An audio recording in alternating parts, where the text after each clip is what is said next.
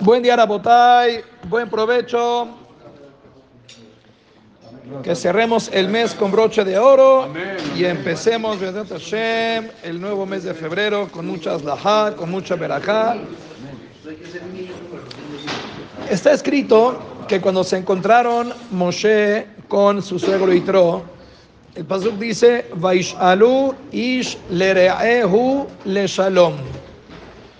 Quiere decir que Moshe le preguntó a Yitro, por ejemplo, si una persona se encuentra a un israelí, cuando tú te encuentras a un israelí, ¿cómo, lo dice, cómo le dices que hay? ¿Cómo has estado? ¿Cómo se dice en hebreo? Mashlomha. Muy bien. Ya están listos para ir a Eres Kodesh. Si ya les llaman al Mashlomha, ya le hicimos. Entonces, es exactamente lo que le pregunta a Moshe Yitro, Mashlomha. Baishalu ish le shalom. Le preguntó cómo está su paz. ¿Cómo está tu paz? Entonces se les hace relevante que la Torah tenga que contar que Moshe le preguntó a Yitro, Mashlomha. Es, es relevante que la Torah cuente que Moshe lo besó, que se inclinó delante de él. Muy bien, para aprender de ahí a la y comportamientos, el cabot que le tiene que tener un yerno a un suegro. A la razi, a la inni, a la inclinada, a la beso, todo hay que, eso está bien, está correcto. Pero que me digas que Moshe le pregunta, le shalom, ha suegro, pues obvio, yo que sé de qué platicaron.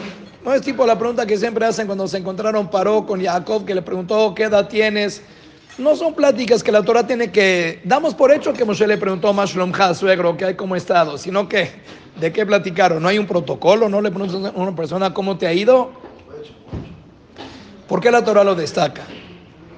Lo destaca por lo siguiente. La halajá es de que el día de mañana, cuando venga el Mashiach, y Am Israel estemos ahora sí, Betifartó, cuando Israel esté en la cabeza de todos los pueblos y se sepa la grandeza de lo que es el judaísmo, y cuando tengamos nosotros Abadim de Kolomot Olam, que todos van a darse cuenta como elemento absoluto lo tenía la Torah Kdosha. Imagínate que venga una persona en ese momento y diga, alguien de Umota Olam, viene un goy y dice, yo también quiero adherirme a la Torah Kdosha, quiero tener parte en ustedes. Ahora que son ustedes la nación y se ha comprobado la grandeza del que cumple la Torah y del judaísmo en general, yo me quiero unir. ¿Se, ¿Se, le recibe o no se le recibe en tiempos mesiánicos? 100%. 100% que no. 100% que no. Van a reconocer, ¿por qué? Porque, el, Se tardaron. porque es, a ver, vamos a decir una alajá que esa ya le va a atinar. Si una persona conoce a una persona que es rico, guapo, un yehudí que tiene todas las categorías y tristemente es, andó por pasos y de repente conoció a alguien, a una muchacha. Es una muchacha que pertenece a Omota Olam. Y esa muchacha dice, uh, qué guapo, qué rico, me vale la pena, me conviene ahora unirme al Yahadut porque está guapo, porque tiene lana, me conviene. Si usted, ay, si usted estuviera sentado en el Bedín y se da cuenta de esa situación, que todo esto proviene de un interés, que diría, no, si usted quiere adherirse, tiene que ser con algo que sea Leshem Shamaim, por amor, por convencimiento pleno de que la Torah y el judaísmo es lo que conviene. Pero si hay algo, hay un interés de por medio, no aceptamos. Entonces el día de mañana, cuando todos vean la grandeza del judaísmo, hoy, si hiciéramos nosotros para como usted el estatus del judaísmo en el mundo, el nivel de crítica que tenemos, y ponemos nosotros una stand, y decimos, todo aquel que se quiera adherir al judaísmo, tfaddal. Se va a quedar ave ahí en el changarro esperando, se va a dormir, se va a despertar, va a dormir, va a despertar. Y no vas a tener ni un cliente. Suficiente que no tengas barmenar, clientes que ya tienes que se quieran retirar. Tristemente. Entonces, hoy no. Hoy el changarro de Abi quiebra. Nadie estaría ahí. Pero mañana, cuando venga el Melech HaMashiach, cuando de repente todo mundo vea la grandeza, uh, me quiero adherir. Too late. Conveniencia pura, eso no es convencimiento. Si fuera convencimiento, lo harías hoy. Lo haces porque te conviene ser ahora de los que están en la élite. Entonces, así es la alhaja. Y por eso en los tiempos de David Amelech y Shelomo Amelech, que estábamos nosotros en esa élite con Beta Mikdash, no se recibían Gerim, porque no se vale que sea por la conveniencia de ver a la Israel bien parado. Ahora, si eso es cierto, viene Itro. Bueno, yo tengo una pregunta. No, no, no, no, no, no, no, ya sé, no, ya sé, ya sé, Dajilak, Dajilak, ya sé, Daj- Da- Dajilak, Dajilak, oh. Muy bien, muy bien, muy bien. Entonces, A fijar, la gente es muy interesada hoy en día, o sea, estamos en un mundo eh, de materialista. Entonces, ¿cómo, cómo se va a fijar en el interés? entonces por eso, no es pashut, no es pashut decir que, que aceptamos a todo el mundo, ese es el problema. Tiene que ser un convencimiento sin nada que esté alrededor. Pero bueno, Avi pregunta algo muy bueno. Des- saliendo de Mitzrayim, Esa es la grandeza. Claro, o sea, antes de que se entregue la Torah, todavía tú puedes decir, bueno, la Torah sí se cumplía, no se cumplía, pero una vez que se entregó la Torah, según la opinión que Itro vino después de la entrega de la Torah que mencionamos ayer, si ya se entregó la Torah y ya hay esta ley, ¿cómo le damos entrada a Itro? Si Itro, al final de cuentas, es midianita y él quiere adherirse al Am Israel.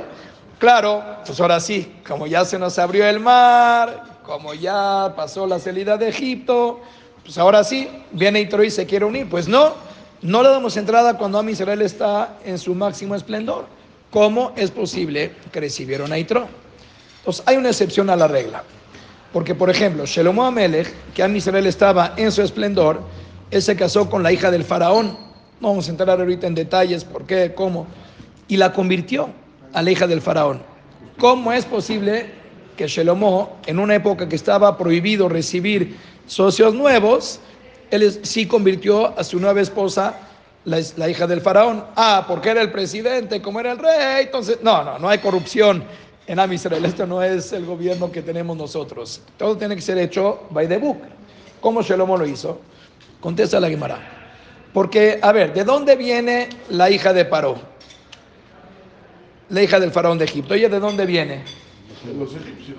No, ya entendí. Pero ¿de qué estatus si es la hija del faraón? El linaje. Ella viene, ella viene de, es la princesa, goza también de riqueza, goza de honores, o sea, no le hace falta nada. Entonces, una persona que igual ya goza de un ma'amad, de un estatus político, social, económico, entonces ella no tiene ningún interés. O sea, más bien se mete en camisa de once varas, ahora que se está metiendo. ¿Para qué quieres todas esas mitzvot, todo lo que implica el judaísmo? Ella ya vivía como reina. Entonces, cuando una persona que ya vive en esplendor real. lo hace real, damos, damos por hecho que esa es una persona que ya goza de muchos privilegios, lo hace con convencimiento total. Ahora, Itro, analicemos su vida. Itro tuvo alt- altibajos, porque Itro era lo máximo en su momento, era Cohen Midian, la Torah lo llama, máximo sacerdote de Midian, honores, riqueza, estatus social, todo. ¿Qué pasa? Que en algún momento de la historia Itro se retracta y ya no quieres, ya toda esa idolatría que dice Itro, nah, todo es mentira, ateo, ya no estoy de acuerdo con lo que promulga la religión de Midian. Bueno, en ese momento toda la grandeza que tenía Itro, boom, se vino para abajo. Ahora Itro era el que le hacían bullying a sus hijas y por eso la famosa historia que Moshe tuvo que ayudarla a Tziporá para cargar agua porque nadie dejaba que la hija de Itro ni siquiera tenga satisfacción del agua del pozo. Jerem, está excomulgado Itro, ya nadie lo quiere por haberse hecho ateo. Ahora, ¿qué pasa? Como dijimos ayer, de alguna manera todo el mundo se enteró de la apertura del mar. Entonces, cuando se abre el mar, ¿quién abrió el mar? Moshe. Entonces, ese Itro, que vivía en bullying total, que era ahora la escoria de la sociedad por haberse hecho ateo de la idolatría, la gente se empieza a enterar. Moshe, este, el judío fue el que abrió el mar, este milagro que es algo insólito. A ver, ¿quién? Ah, wow, ¿Itro es el suegro de Moshe? Más nos conviene volverle darle importancia a Itro, no por buena gente, porque ahora a ver a qué le sacamos. Si él es el suegro de este Moshe que se hizo el ídolo a nivel mundial, entonces ahora Itro pasa a ser como lo máximo. Hasta ahorita era una persona excomulgado. Bueno, pero si el, si el yerno salió esta persona que es tan trascendental, vamos a tener otras buenas relaciones con Itro, vamos a darle honor. El día de mañana que se una con el yerno, nos conviene tener ahí buenas conexiones y palancas con Itro. Entonces Itro aparentemente vuelve a subir a la grandeza con honores, con riqueza, lo vuelven a poner como Cohen Midian, sino como sacerdote teológico, pero sí como dirigente. Entonces, con ideología judía. Sí. Ya es otra cosa. Entonces, ahora sí. Entonces, cuando viene Moshe con Itro, ¿qué es lo primero que le pregunta? Primero lo besó, se inclinó, pero Baishalu Ishlereu le Shalom. O sea, para que Moshe le dé entrada a Itro en Am Israel, le tiene que preguntar, Mashlomcha. Quiere decir, ¿cómo está tu Shalom? Yo cuando me fui de Midian, le dice Moshe Itro, a ti la gente te odiaba, estabas en la peor parte de la sociedad porque te hiciste ateo. Entonces, si tú vienes desde ahí, desde esa parte donde la gente te rechaza, te hace bullying, no te puedo aceptar en el judaísmo, porque quedamos que cuando el judaísmo está en el top, saliendo de Mitzrayim, no aceptamos conversos, porque el converso, pues sí, ahora que vea a la Israel que está como está, pues ahora sí te conviene, ¿no? Como eres un jazito, tú quieres venir aquí a la Israel a unirte para en el mejor de los pueblos, para subir tu nivel. Entonces, si tú eres de los que en Egipto los ven mal, discúlpame, suegro, no te puedo recibir. Pero ¿cómo está tu shalom? Si ahorita ya tu nivel subió porque la gente se enteró que eres mi suegro, Joten Moshe. Por eso David Rofe preguntaba el lunes que leímos hasta Sheni ni siquiera. Él preguntaba, ¿por qué todo el tiempo dice que Yitro era Joten Moshe? Moshe. Entendimos que él es suegro de Moshe. Todo el tiempo los... Porque ahora, si bien es cierto que Yitro era Cohen Midian, era por Moshe. Ahora su honor, donde lo vuelven a poner como líder, como a lo máximo, es por ser suegro de Moshe. Pero Moshe le tiene que preguntar, Mashlomja, ¿cómo está tu shalom? Si te hacen bullying, no te puedo recibir porque tú a lo mejor vienes ahora por conveniencia para escaparte de todo lo que estás viviendo ahí, quieres vivir con el mejor de los pueblos. Pero si tú ya vives bien ahí, y ya te elevaron por ser mi suegro y que la, gente quiere tener contigo palancas y quedar bien y por uno por otra tú ya gozas de privilegios ahí, ah, entonces aquí no estás buscando nada, aquí vas a venir a- con un compromiso de 613 mitzvot, vas a venir al desierto, ¿qué hay en el desierto? Te espera una vida complicada. Si tú ya vienes de una buena vida e igualmente te quieres unir al judaísmo, bienvenido. Entonces era muy importante que Moshe le pregunte a Yitro por su shalom, ¿cómo estás? ¿Qué, qué- qué qué está pasando en tu vida? Entonces, si bien es cierto que este es un concepto, es una alajá para Gerim, nosotros pues, somos Yehudim de inicio.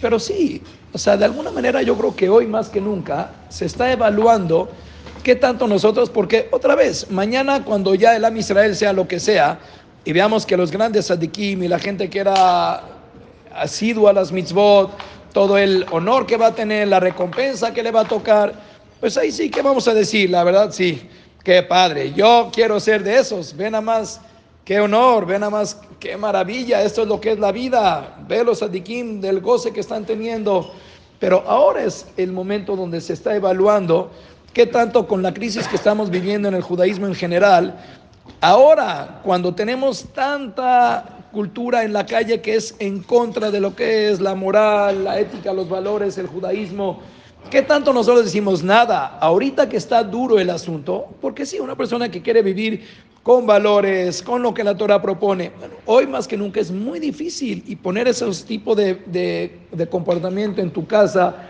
en nuestro como persona, no es fácil la moral que la Torah propone. Cada vez nos estamos alejando más y cada vez los que están afuera nos ven más locos por tener el nivel de ética que el judaísmo exige. Pero ahora es el momento, entre más oscuro se pone el asunto, más es el, el- la época que uno tiene que mostrar que la fidelidad, el compromiso al judaísmo, entre más la gente piensa que nosotros nos estamos volviendo locos, más es la oportunidad que tenemos para decir, sí, esa es la vida que yo tengo.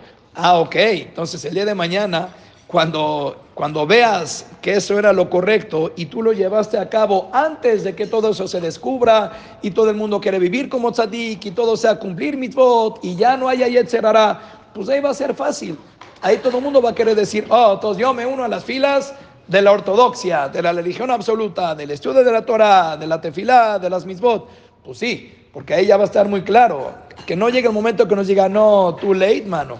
Tú, mientras el judaísmo estaba en crisis, y también crisis a nivel mundial, dijo Ramoshe Zelman, no puede ser. Eso le puede pasar también a los que están alejados. Pues sí, eso es lo que me refiero. ¿Qué va a pasar? O sea, pero esto también le puede pasar. Hoy, cuando, cuando la gente que está alejada, ¿qué ve? Ve a un sadí que está viviendo con la. O sea, que, que sacrifica, claro, limitaciones, sacrifica de lo mundano por lo espiritual. Hay que hacer eh, cuánto es difícil educar, la fidelidad a la pareja, tener los límites con tus hijos, todo lo que implica. Dios que dicen, ah, ya por favor, anticuados, por favor, hay que abrirnos, hay que modernizarnos y todo lo que implica esa apertura. Está bien, hoy, hoy disfrutamos, pero el día de mañana nos daremos topes en la cabeza de que esa no era la verdad. Ah, ya quiero un hogar, ahora sí. Cuando empiezan a pasar las consecuencias y esa apertura que provoca que los hijos de repente se, se salgan del huacal, cuando tu matrimonio te das cuenta que Abermenan está destruido, cuando tu persona está deteriorada por todo el, la, machacada que le diste durante tu vida. Cuando llega un momento volteas para atrás y dices, caray, ¿cómo no me di cuenta? ¿Cómo no puse los límites en su momento? ¿Cómo no, no, no, le di el tratamiento a mi familia como debía? ¿Cómo puede ser que mi persona la descuidé tanto? Y mira, ahora una adicción, un vicio, esta deuda, no, un negocio no sano, gasté lo que no tenía. Cuando uno voltea para atrás, too late llega un momento donde ya todo lo que se hizo, ya no hay vuelta atrás. Ahora quiero ser diferente. Bueno, ahora es volver a nacer prácticamente. Hoy más que nunca vivir con ese orgullo del judaísmo. Les digo que Ramoshe Zelman ahora sacaron una, una, nueva demanda, no sé si ahorita últimamente, pero ya la hubo una demanda que sacaron contra los judíos. ¿Cuál es la demanda? Normalmente, por ejemplo, Rusia y Ucrania. Entonces, cuando un ejército invade al otro ejército, suele pasar, suele pasar. Lo que pasó también, eh, en lo que hicieron ellos el 7 de octubre, o sea, los rusos invaden a Ucrania y violan también a mujeres ucranianas y a lo mejor también al revés. O sea, cuando un país abusa del otro, pues también el ejército se lleva de corbata y aprovecha y se agasaja con oportunidades que tiene ahí por invadir al otro país. Salió una estadística que el ejército de Israel es muy ético. Porque aunque sea que ha invadido y ha tenido eh, las peleas con uh, los terroristas, con los árabes, etcétera, hay un índice muy pequeño de los hayalim que han violado árabes. Eso también ya es motivo de demanda. Porque eso muestra, shuf, la ideología. El hecho de que los soldados judíos no violen a los árabes, ¿sabes eso qué representa? Que son racistas. Los judíos son racistas. Hasta tienen la oportunidad de violar una árabe y no la violan. Racistas. ¿Sabías eso? No, es posible. Lo que no hagas, vamos a hacer. Entonces, ya hoy por hoy, el que se declara judío con todo lo que el mundo quiere acabar con nosotros, con la acabó. Eso nos hace meritorios a que el día de mañana cuando el Mashiach diga quién se inscribe, el que hoy, como estamos, dice, yo soy orgulloso de mi judaísmo, con todo y todo. Pero ojo, el orgullo no se consigue solamente comiendo kipe el sábado o hamud. El orgullo es viviendo como yehudí. Hoy el que se apunta en esa lista y vive como yehudí, por supuesto que mañana que veamos el esplendor, la gloria del Am Israel, estaremos nosotros ahí pronto con el Melech HaMashiach, Mimerabi Amenu, Amén,